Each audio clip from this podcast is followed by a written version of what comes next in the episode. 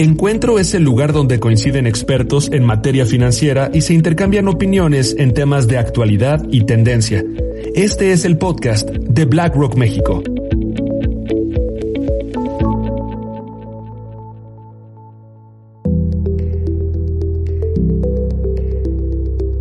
Hola a todos y bienvenidos a Encuentro. Soy Álvaro Bertis y en esta ocasión tengo la fortuna de entrevistar a Marcus Dantus quien como saben es founder y CEO de Startup México y también managing partner de Docs Capital. Es host de Shark Tank, así como otros roles que juega y que son tan importantes en este tema. Hoy estaremos platicando sobre el tema de emprendimiento, cómo desmitificamos conceptos como que solo es para algunos. La tolerancia al riesgo realmente juega un papel importante ahí. En cuanto a la inclusión financiera, cómo compatibiliza con este factor de innovar. Por otro lado, también platicaremos de conceptos que seguramente estarán escuchando. ¿Qué es un unicornio? ¿Qué tan importante es llegar a ese nivel? Por último, creo que lo más importante es cómo llevamos de este concepto a una práctica no solo en cuanto al tema profesional, sino también al familiar. Cómo podemos ayudar a nuestros hijos a salir adelante y a generar este tipo de ideas que pueden eventualmente mejorar el mundo. La verdad es que, estamos muy contentos de recibir a Marcos Dantus. ¿Cómo estás? Bienvenido. No, muy bien, muchas gracias por la invitación. Oye, y nos va a encantar platicar contigo. Creo que hay como muchísimo ruido respecto al emprendimiento y los unicornios. ¿Qué significa eso? Y, creo que algo que mucha gente se preocupa es, oye, el ser emprendedor solo es para pocos. O sea, solo es para los que tienen dinero, solo es para los que, pues como que de repente se les aparece, por decirte, el Espíritu Santo y los iluminó un momentito. ¿Cómo ves ese tema tú? Dudo que sea para los que se les aparece el espíritu Pero en general, yo te diría que cualquier persona puede emprender. Hay ciertas habilidades que tienes que desarrollar. Hay ciertas habilidades que también ya traen los chavos o los, no tan chavos. Pero para ponerte de una manera muy fácil, yo los divido en a la gente que le, le, gusta la montaña rusa y a la gente que no le gusta la montaña rusa. Si no te gusta la montaña rusa, no te metes a emprender. Porque para mí un trabajo normal es como un carrusel, ¿no? O sea, da la vuelta, cobras tu cheque y igual te cambias de animalito, pero vuelve a dar la vuelta. Y la verdad es que la vida de un emprendedor es con emociones mucho más fuertes. De acuerdo. Y no para todos, como tú dices. O sea, creo que también la tolerancia al riesgo, este, también el... O sea, no es para todos, pero todos si quisieran y se atreven, podrían, ¿no? Así como todos si quisieran y se atreven, se pueden subir a la montaña rusa. De acuerdo. Oye, ¿y México en ese sentido ¿Es un país que, que fomenta el emprendimiento o, cómo lo ves en relación con otros países, no? Digo, estamos platicando antes de, de esta plática pues, en Israel que se ha vuelto increíblemente exitoso en, en, detonar todo este tipo de ideas o Estados Unidos, Europa. ¿Cómo se encuentra México en relación a, a ellos? Fíjate que es, es una respuesta muy compleja. México es un país que es naturalmente emprendedor. Si tú ves las gráficas de la OCDE, vas a ver que México es el cuarto país del mundo en, en autoempleo y somos como el primero o segundo en creación de nuevas empresas, que es un índice que miden en el número de empresas creadas cada año contra el número de empresas establecidas, ¿no?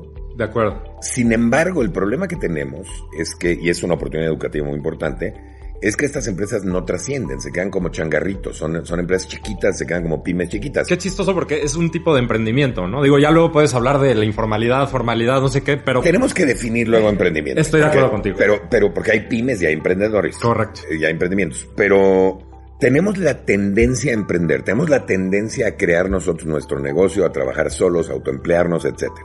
Yo creo que nos falta entender que hay que diferenciar la oferta y hay que innovar, y hay que tomar riesgos, la educación financiera y todo eso para realmente volvernos un país emprendedor. Ahora, México, en mi opinión, sigue siendo un país bastante hostil para emprender. Logramos un ecosistema padrísimo y empezaron a acabarse los apoyos, por lo menos a nivel federal, con esta nueva administración. Hay estados y hay ciudades que sí están apoyando el emprendimiento y que tienen programas tanto de incentivos fiscales como de apoyos y becas y todo este tipo de cosas. Pero a nivel federal, yo te diría que estamos en un estado de confusión, quienes estamos en el ecosistema emprendedor, porque como que no nos valoras. Yo soy un ferviente creyente que el emprendimiento es una de las principales razones para generar prosperidad económica. De acuerdo contigo. Eh, y pues, mucha gente no lo ve así ahora. Entonces sí estamos un poquito atrasados en relación a cómo el mundo se va acomodando a... Es que te digo que es una respuesta compleja porque yo te diría que para el 2018, por ejemplo, México, sin lugar a dudas, en Latinoamérica estábamos hasta arriba en materia de emprendimiento y, y rebasamos a muchos otros países del mundo. Ahorita como que nos frenamos, todavía no te diría que vamos en retroceso, pero tenemos ese riesgo. Claro, y ahí creo que un tema también bien interesante y, y, creo que aquí me gustaría como marcar como diferencias, ¿no? Desde el lado del emprendedor, pero también desde el lado del inversionista, ¿no? Y desde el lado de la persona que le va a meter lana y que va a confiar en ese emprendedor. La pregunta que te haría es, del lado del emprendedor, creo que me habías mencionado que ha sido un ambiente más hostil al que existía antes. Sin embargo, sigue habiendo como estas oportunidades, etcétera. De hecho, te diría que es un ambiente menos hostil al que, al que existía antes pero sigue siendo hostil. O sea, todavía tenemos, nos faltan cosas. De acuerdo. Y del lado del inversionista, digo, me encanta platicar contigo porque creo que algo que también mucha gente desconoce es el concepto de un inversionista ángel, ¿no? Un angel investor. Y todo el mundo se imagina el, el inversionista grandote, lo voy a mencionar BlackRock, ¿no? Pero puede ser cualquiera, ¿no? Este, el angel investor, pero pues también puede ser los friends and families.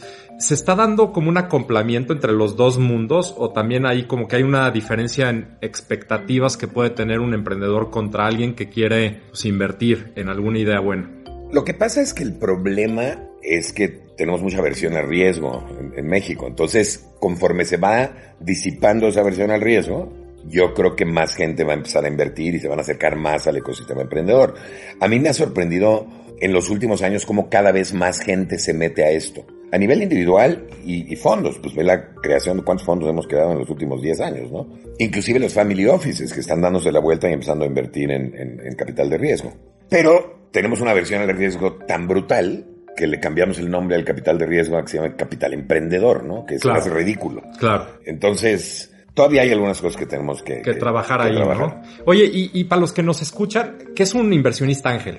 O sea, es alguien que, que cree cerrando los ojos en un proyecto y dice, ahí está mi dinero y, pues ve, este, hazlo y luego regresas conmigo y me das medio cuentas o cómo... No, un inversionista ángel es una persona que invierte su propio dinero sin pagarle a un fondo profesional que se lo maneje, por ejemplo. Ok. Eh, que invierte su propio dinero en un proyecto de emprendimiento. De acuerdo. A cambio de acciones de ese proyecto. De acuerdo. Otra pregunta que nos llega o que hay un estereotipo ahí medio interesante es, oye, emprender es solo para jóvenes. Tenía una métrica ahí que decía más o menos que el 33% de los emprendedores va de 25 a 34 años, que creo que esto medio desmitifica eso, es decir, oye, pues ¿dónde está el otro 77? ¿Tú lo percibes igual? No, para nada. O sea, sí, sí te diría que hay una tendencia que los chavos emprendan más, especialmente cuando empiezan, cuando salen de la universidad y pues no hay muy buenas chambas o no están seguros de que quieren tomar una chama, entonces ahí se avientan al emprendimiento. Todavía viven con sus papás, es un poco más fácil emprender, o sea, no, no tienen hijos, etcétera.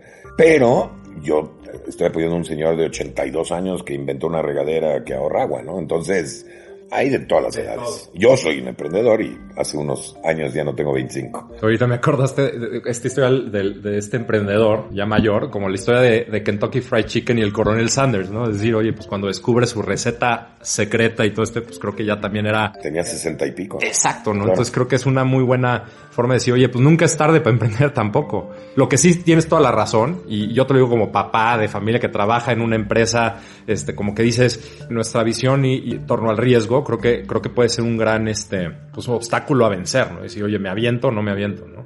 Yo creo que hay ciertas etapas donde uno se puede arriesgar más y hay ciertas etapas donde quizá no te puedes arriesgar tanto, pero no creo que la edad sea un impedimento.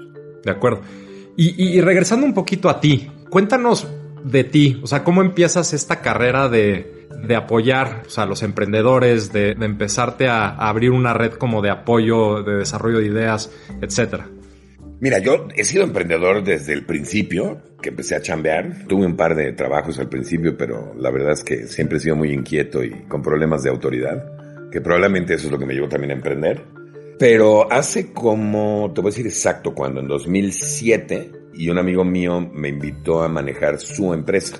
Este cuate Emilio Sacristán, bueno, es Emilio Sacristán, y él tiene, tenía una empresa que se llamaba Innova Médica. Él es una eminencia en biomedicina y la empresa era una especie de incubadora de ingenieros biomédicos, ingenieros mecatrónicos desarrollando dispositivos médicos. Me encantó el reto porque, pues, digo, en primer lugar yo no sé nada de medicina, ni del cuerpo humano, ni nada. Entonces cuando entré a la empresa, que además fue como mi etapa de doctor, decía doctor, me encantó porque me di cuenta que no importa lo que el producto o servicio que tengas, al final de cuentas un emprendimiento es un emprendimiento. O sea, las cosas básicas no cambian. Claro. Pero ahí tuve la oportunidad de incubar a chavos tratando de desarrollar sus dispositivos médicos y me encantó. Y luego de ahí eh, me fui a Centro, que es la Universidad Sí, sí, de, sí, de Diseño y. Televisión y, y Cine. Sí. Y ahí creé el centro de emprendimiento de centro, valga la redundancia, porque me encantaron las cosas creativas que hacían ellos. Entonces, fíjate, ya había incubado equipos médicos, luego incubé cosas creativas, y luego me habló Telefónica y me invitó a fundar Guaira México. Entonces fundó Guaira México, que era la aceleradora de tecnologías de información telefónica, y pues como que desarrollé un, un- un grupo de habilidades muy específicas, que era de incubación y aceleración. Cuando yo salgo de Telefónica, eh, se me ocurre hacer un proyecto mucho más grande que es Startup México, que ya no limite el número de emprendedores que ayudes, y es en lo que estoy, y pues de ahí salió. Oye, digo, interesantísimo tu viaje, porque creo que una acción te lleva a la otra, como que empiezas a contagiar de manera positiva el ecosistema y al contrario te empiezas a llenar como de estos temas que luego tienes que decir, oye, pues ya está aquí, porque pues tampoco puedes este, ser omnipresente por todos lados, ¿no?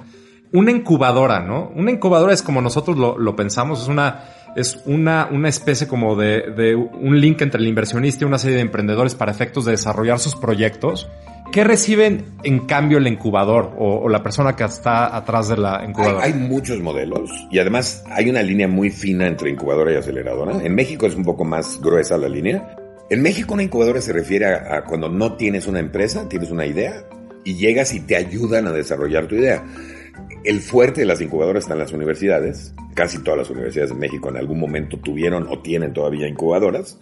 Ya cuando tienes la empresa y la quieres crecer, eh, normalmente se llama aceleración. Pero hay una línea delgada porque hay unos hacen incubación llamándole aceleración y otros hacen aceleración Ok. llamándole incubación.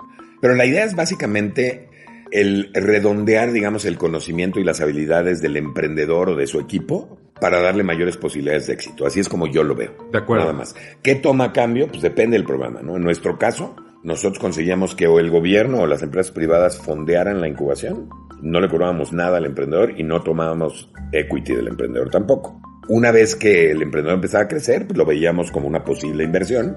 Ahí es donde tomaríamos equity invirtiendo, ¿no? Pero no tomamos equity.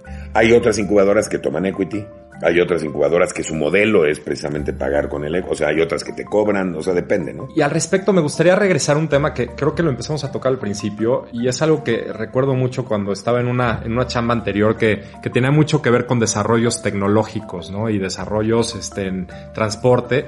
Y me acuerdo que, que algo que tenía esa empresa y era el desarrollo del talento mexicano en términos más allá de, un trabajo pues muy manual, ¿no? Es decir, toda la inteligencia que hay atrás en el armado de, de grandes ideas, ¿no?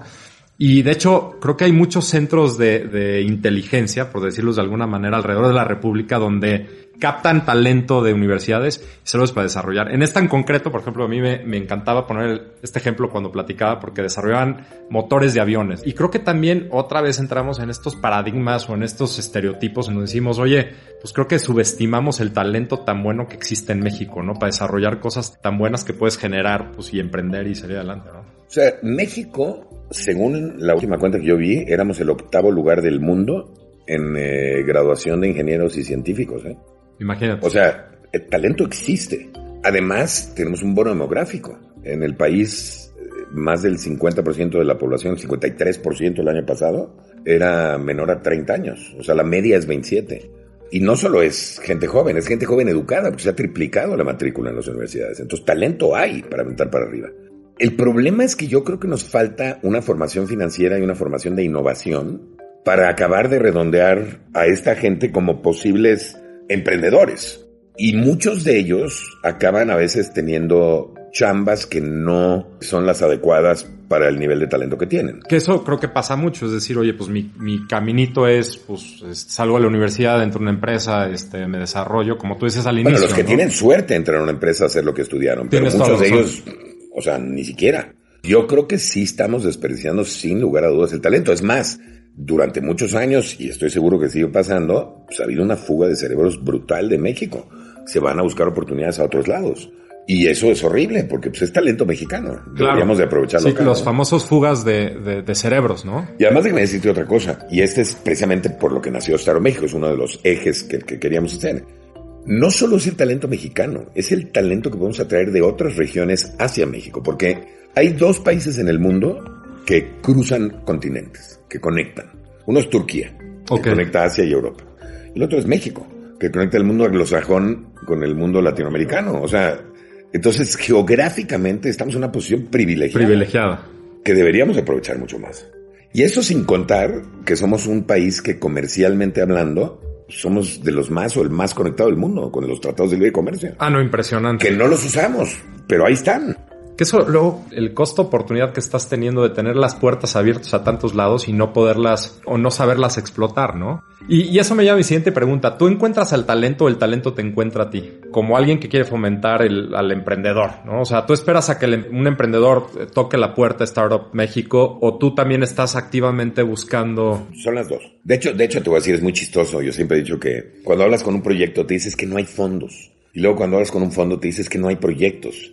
Eso pasa Creo que- muchísimo. creo que ¿eh? lo que hay que hacer es una fiesta nada más, ¿no? Para que se conozcan. Eso ya. pasa muchísimo. Es increíble, o sea, porque proyectos hay los que quieras y fondos hay los que quieras. Sí, el tema es cómo los, cómo, Exacto, cómo los pones a convivir, ¿no? Sí, un- una especie como de dating. Ahí debería ser este interesante. Un speed dating. Un speed date, exacto, tal cual, poner mesitas, ahí nos vamos conociendo. El tema de, del gap de género, o sea, ¿ves más emprendedores hombres? ¿Ves más emprendedores mujeres? ¿Crees que, que hay una desventaja? Sin lugar a dudas hay más hombres, pero te puedo decir que ese gap se está cerrando. Y me da muchísimo gusto. Y las mujeres que yo he visto emprendiendo, de hecho, te inspiran hasta más confianza. Y te garantizo que es un gap que se va a cerrar en los próximos 10 años. Y eso es gracias a que a la educación que, que estamos teniendo, a la- al cambio o al, ¿no? En, en Yo términos creo que es gracias a, a- a la educación y a las nuevas generaciones de muchas cosas, pero también es gracias a que hay un montón de organizaciones apoyando el emprendimiento de mujeres, que también es positivísimo. Sí, hay grandes, hay grandes Hay fundaciones. fondos que nada más invierten en proyectos de mujeres. No, es está increíble. Y ahora un tema, obviamente lo tenía que sacar hablando con, por BlackRock, que es la parte de los startups y el mundo financiero, ¿no? Creo que todo el mundo también todo el día habla y oye fintechs, ¿no? Este, como que todo el mundo opina, pero luego no todo el mundo profundiza, ¿no? No, es que las fintechs y la regulación de las fintechs ya llegó y me limitó y ya no pude hacer mi startup porque llegó la regulación y me detuvieron. ¿Cómo ves el tema, llevar el tema financiero a los startups y luego también la mezcla con la parte digital, ¿no? Primero, fintech, sin lugar a dudas, después de la, del ecosistema de impacto social, que es así como que el más desarrollado en México, te diría que fintech es el más fuerte. Es en donde más oportunidad tenemos y te voy a decir por qué. Porque las necesidades son brutales. O sea, ve la cantidad de gente que no está bancarizada. Y, bueno, si algo nos enseñó el COVID es que, imagínate, o sea, cuánta gente no tiene cuenta de banco, no tiene cuenta de ahorro, no tiene seguro, vive al día y le cierra su puestito de quesadillas tres meses de que viven. Entonces, esa necesidad está muy latente ahorita y creo que hay mucha gente tratando de resolver muchas cosas alrededor de eso. Hay algunas empresas fintech que, pues está bien, les está yendo muy bien, inclusive están llegando al, al nivel de unicornio. Que ahorita entramos también para que desmitifiques ese... que- Pero, pero también son copias, ¿no? Hay otras que están haciendo cosas interesantes que, que me gustan, ¿no? Que, que creo que son diferentes. Yo creo que hay mucha oportunidad en el área de fintech, en general.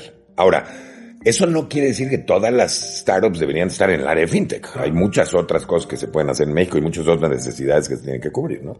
Totalmente. No, y, y sobre todo creo que lo que sí es una realidad es que pues sí hay mucha gente, como tú dices, que no, no está teniendo acceso a herramientas importantes para fomentar pues, el ahorro o la, o, o la estructura un poquito más sobre sus finanzas, lo cual también tenemos que atender a la realidad del país, ¿no? Desgraciadamente, como tú dices, todo- mucha gente vive al día. Entonces tenemos que tratar de jalar esa parte y creo que es una gran oportunidad, yo creo que para democratizar el mundo de las inversiones o el mundo de las finanzas, perdón, ahorita entramos al de las inversiones, es la parte de este tipo de, de empresas. Si lo llevo a la parte de las inversiones, porque ahorita hablábamos de, de cuenta de cheques, cuentas de ahorros, ¿cómo ves el tema de las inversiones? Es decir, oye, tu ahorro no lo dejes en tu cuenta de cheques, pues porque te da cero. ¿Por qué no lo pones o lo, lo empiezas a poner a trabajar, no? A Es través que, de un... de nuevo, yo creo que tiene que ver mucho con la educación financiera.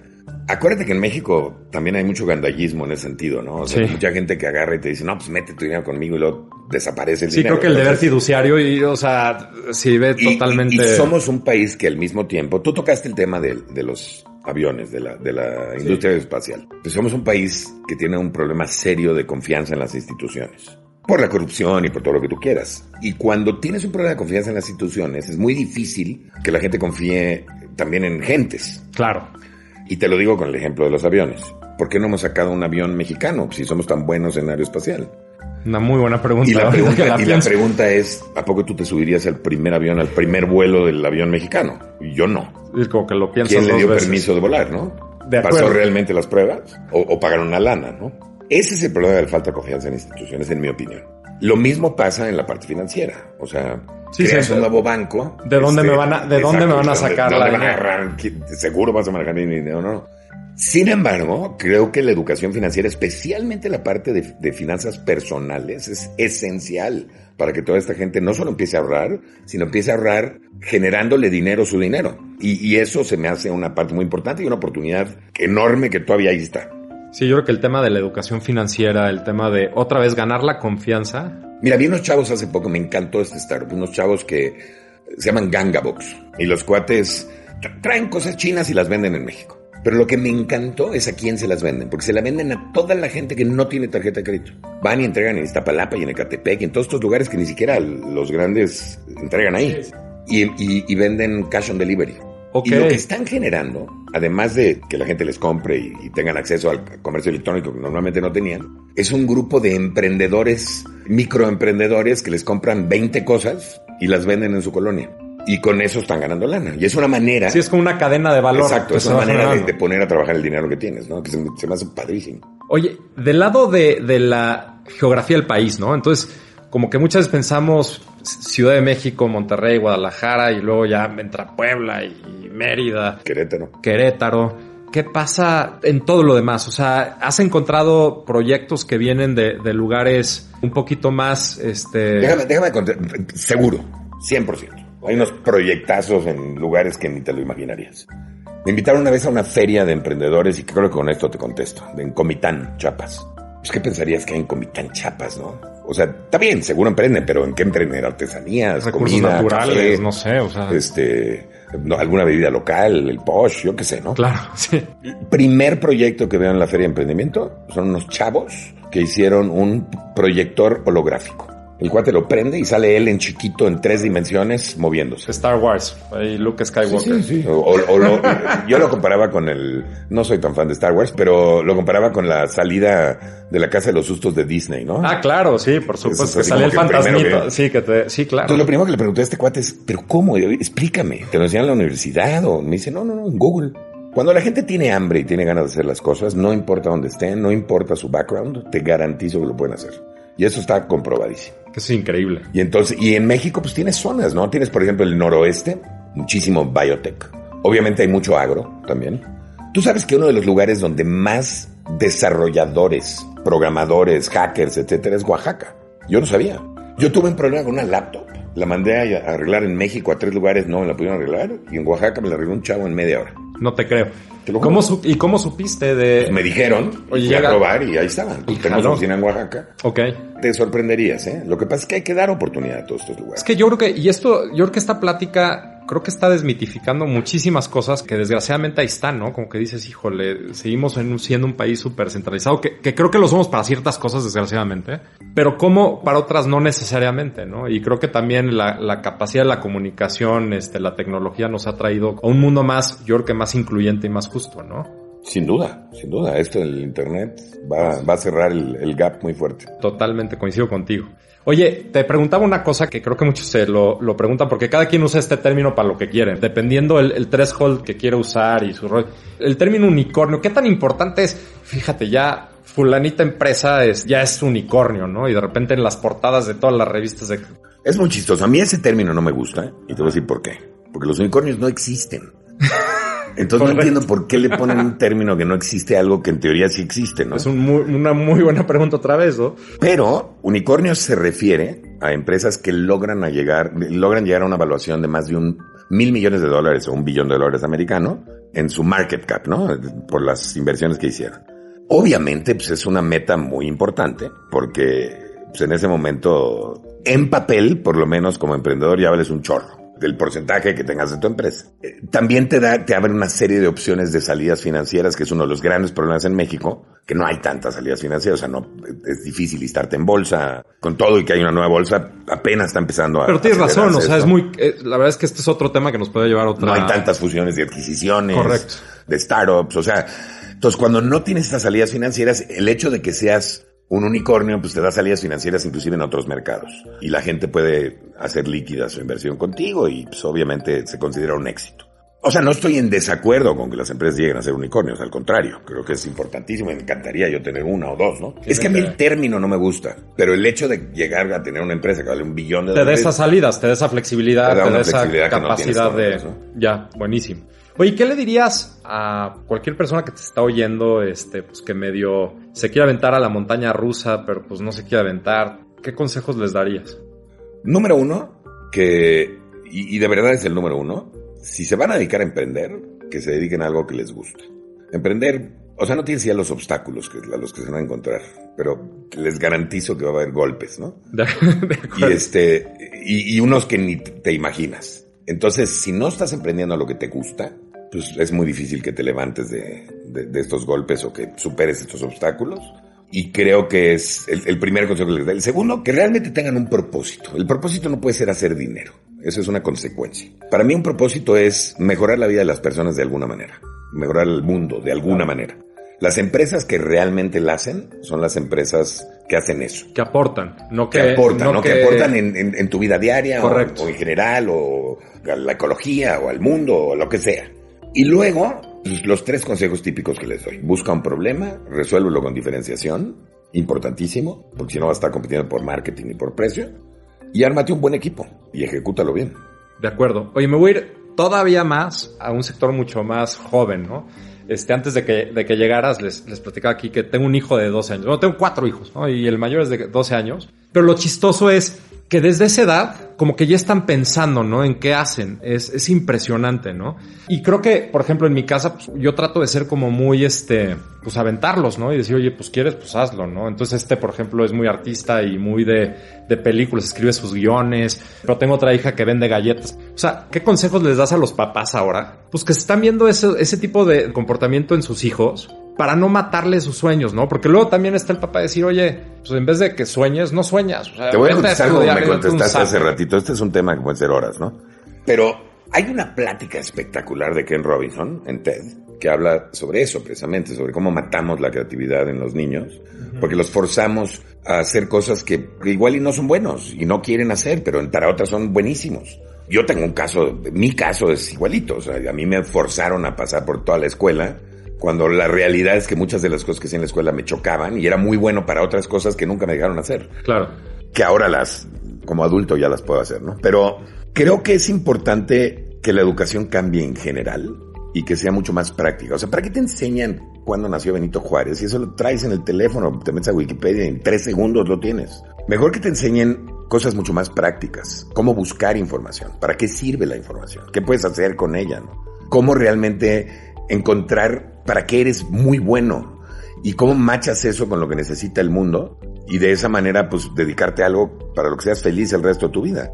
Yo creo que hay innovación, eh, finanzas, cosas que, que son generales, que son muy importantes para aprender de manera general, ¿no? Pero no necesariamente tienen por qué enseñarte biología, si te choca abrir la rana, o, o matemáticas, si, digo, más que en un nivel básico, y si no vas a dedicarte a la física, o sea, Creo que hay cosas que sí son generales de educación, pero creo que la educación tiene que cambiar. Y esto también en los, en la casa es lo mismo. Yo creo que los papás tienen que tener una sensibilidad específica de ver qué les gusta a sus hijos. Por Sí, ejemplo, los le encanta el deporte. Es, es un genio para ver partidos y sabe en cualquier deporte, ¿eh? ve básquet o ve fútbol soccer o ve fútbol americano y ve él te dice a quién van a sacar y a quién van a meter el coach. Mira. Antes de que te enteres, ¿no? Antes del coach.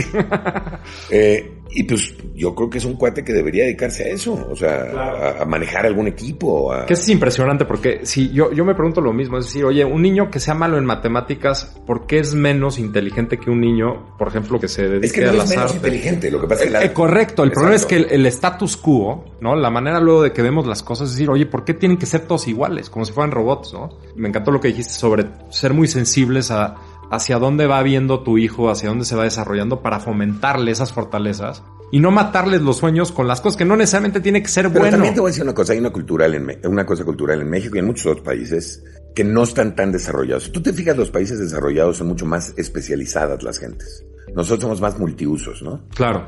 Eh, Entonces, como que nos enseñan todo, pero no nos especializamos, o rara vez nos especializamos en algo. Yo creo que es tiempo de que nos empecemos a especializar. O sea, especializar a tu hijo en eso que viste que es buenísimo, que sea el mejor del mundo en eso, lo que sea. Y yo creo que eso le va a traer no solo mucho éxito, sino felicidad también. Felicidad, claro. Que al final cuentas es el éxito. Qué flojera vivir sin ser feliz, ¿no? Al final, si no tendemos a eso, sí estamos perdidos, ¿no? Oye, estamos llegando al final del programa, pero no quiero dejar de preguntarte es, ¿qué quieres dejarle así en la cabeza a cualquier persona que te esté escuchando ahorita? Para mí, como te decía, el emprendimiento es, es realmente un impulso a la prosperidad económica. Si ustedes se fijan en todos los países del mundo que apoyan el emprendimiento, que apoyan la competitividad, que apoyan la innovación, son los países ricos. Los países pobres son los que no apoyan el emprendimiento, no apoyan. Es así de sencillo. ¿eh? Hay países, hablabas de Israel, pero no solo Israel. Eh. Irlanda, Malasia, Singapur, Corea del, del Sur, eh, Chile, en Latinoamérica, que le cambiaron su economía a través del emprendimiento. Cuando tú emprendes, generas, fíjate, generas nuevas oportunidades de trabajo, pero son nuevas oportunidades de trabajo, porque, obviamente porque generas nuevas empresas de alto valor agregado. Con esto distribuyes mejor la riqueza, mejoras la economía, incrementas la competitividad, bajas el crimen. O sea, tenemos que realmente exigir y apoyar el emprendimiento y apoyar que los chavos innoven y emprendan, ¿no? Si realmente queremos cambiar este país. De acuerdo. Creo que nos llevamos eso, hay que cambiar el país de manera positiva, aportando, y pues qué mejor manera que fomentar estas cabezas que están este, queriendo justo hacer eso. Muchísimas gracias por venir hoy, nos encantó platicar contigo y ojalá y esta sea la primera de muchas otras pláticas, porque creo que dejamos muchos temas que Yo podemos profundizar. No, vas a estar muy invitado. Muchísimas gracias. Seguro, gracias, a ustedes. Y gracias a todos por escucharnos.